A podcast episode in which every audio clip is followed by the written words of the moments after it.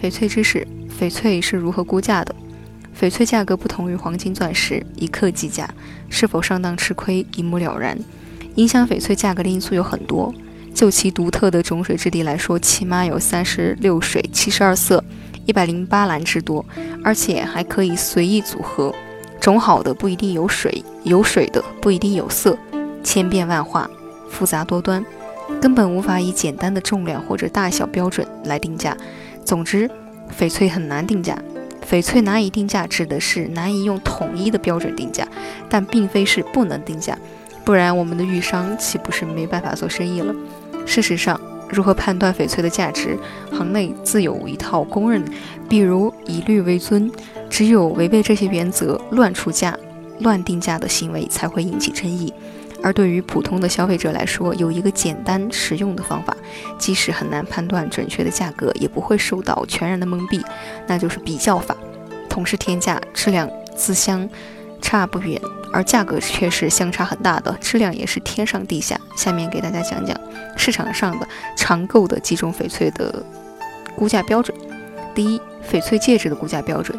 戒指，对于戒指来说，或者干脆说蛋面的估价，可以从四个方面来比较。第一，种质的比较，在同等的条件下，种越差，价格越低。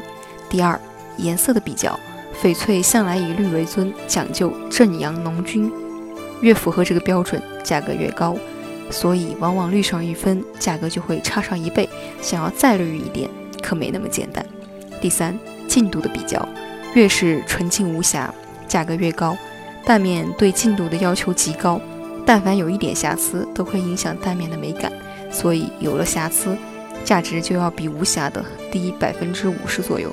第四，大小形状的比较，同等条件下，个头越大的自然越贵。同时，双凸蛋面的蛋形最为饱满，平底次之，洼底则用于种水不佳、透明度差的料子，因此。在前者价格往往高于后者。二，翡翠手镯的估价标准。手镯是最受消费者喜爱的翡翠产品之一。由于手镯耗材较多，手镯条子的粗细均匀、抛光好坏也极大的影响着这个镯子的价值。因此，在同等质地、颜色下，可以这样比较：宽扁条子手镯价值大于圆条子手镯，圆圈手镯价值大于椭圆手镯。大圈口手镯价值大于小圈口的手镯，粗条手镯价值大于细条手镯，厚条子手镯价值大于薄条子手镯，表面光滑无崩口的价值大于有崩口不光滑者。三、观音佛的估价标准。观音佛在雕刻作品中，观音佛等是经典不衰的题材，而这类题材有一定的特殊性。可以从以下方面进行比较：一、比例恰当的观音佛价值大于比例不够要求的观音佛；坐姿观音佛价值大于立姿观音佛；纯观音佛造型价值大于花剑观音佛。三、开相越完美，价值越高。此外，单从佛宫来看，凸度的佛价值大于平度佛。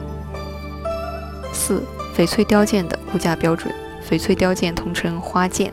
挂件、坠分为规整的矩形排状、正方形排状以及较规整的立体形状、不规则的形状等等，其价值通常可以从以下方面进行对比：从外观看，外观正形的价值大于随形的，耗材多的价值大于省料旧料的，立体饱满者价值大于立体性差不饱满者，出水效果好的价值大于出水效果差的，呆滞暗闷的。从做工看，素面较大者价值大于纹饰多者，素面部分较少者，雕刻精细、形象逼真、生动、比例协调者的价值大于雕刻粗糙、线条不均匀、有断续现象、做工粗糙、形象模糊且比例失调者，表面光滑平整的价值大于表面有缺陷、凹坑的。对于大家来说，更多的了解翡翠知识，能够有效的避免买到假货或者买贵了。这种类似的事情发生，遇见有缘人，祝每一位爱玉的人都能收获物美价廉的翡翠。好，今天的翡翠知识就到这里，依然是美意从北方发来声音为您读玉。我们是藏玉阁翡翠，坚持只做纯天然翡翠，遵循天然翡翠的自然特性，实现零色差、自然光拍摄以及三天无条件退换货等。感谢您的收听我们下期节目同一时间再见。